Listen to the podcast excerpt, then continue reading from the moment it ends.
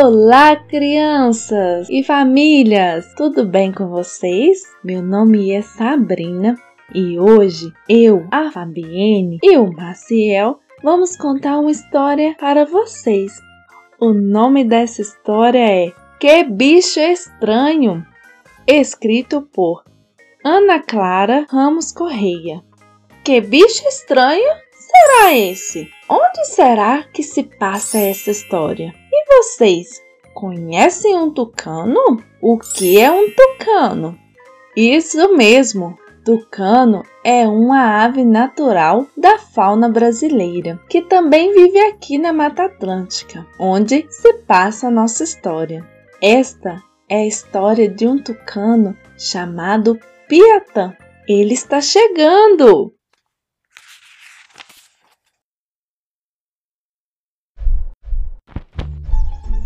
Olha como eu vou alto, crianças! Gosto muito de viver aqui. A Mata Atlântica é o meu lar e o lar de muitas espécies da fauna e flora brasileira. Tenho vários amigos aqui na Mata Atlântica, como o sabiá laranjeira, o mico-leão dourado e o sapo cururu. Infelizmente, os seres humanos interferem muito na Mata Atlântica e isso tem prejudicado a vida natural aqui. Nossa, como estou com fome! Olha uma árvore com frutos ali. Vou pousar para me alimentar.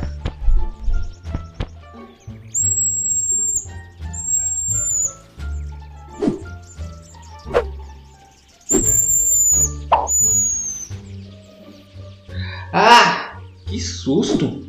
Que bicho estranho. Quem é você? Ei, mais respeito comigo, senhor Tucano. Eu me chamo Jurema e sou um sagui da Serra Escuro.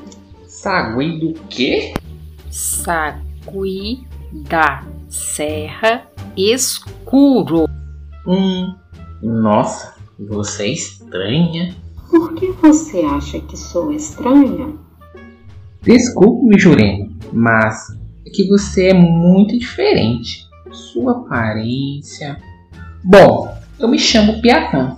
Então você é tipo uma espécie de macaco? Sim, sou uma primata. Meu nome científico é Calitrix aurita e eu sou natural aqui da Mata Atlântica. Calitrix? O quê? E acho que você não está escutando direito, Piatã. Calitrix aurita. Ah tá, agora entendi. Escute aqui, Jurema. Estou com uma fome danada. Você gostaria de fazer um lanchinho comigo? Do que você se alimenta? Eu adoro frutos, mas também me alimento de alguns insetos e resinas de árvores. Hum, não estou com muita vontade de comer resina de árvore. Mas uma frutinha, hum, cairia muito bem no meu bico agora. Que barulho foi esse? O que será, crianças? Será um predador? Ah, não. Vamos sair daqui, Piatã. Tenho medo de ser um homem mau. Muitos deles vêm aqui para capturar nossa espécie e outros animais para o contrabando. Vamos nos afastar antes que ele nos encontre. Vamos! Então, Piatã, voando pelo céu, e Jurema, pulando pelos galhos das árvores, fogem do barulho estranho até chegarem a um lugar seguro, uma árvore bem alta. Acho que aqui estamos seguros. Ufa! Mas eu preciso procurar minha família. Quando você me encontrou, eu estava pegando alimento para eles, que devem estar me esperando com muita fome. Mas você que leva alimentos para eles, é? Você é responsável pela sua família? Sim, nós, saguis da Serra Escuro, vivemos em pequenos grupos com apenas uma fêmea dominante e eu sou a fêmea responsável pelo meu grupo. Uhul! Uau! Que legal, Jurema! Mas por que você tem essa aparência estranha? Você parece sempre brava, né? Nós não somos estranhos, somos diferentes. Se todas as coisas fossem iguais na natureza, não ia ter graça, meu querido amigo Piatã. Pensando bem, é verdade, Jurema. Cada ser vivo tem sua característica, e é isso que nos torna tão incríveis. Imagina se todo tivesse o bicão que eu tenho, né?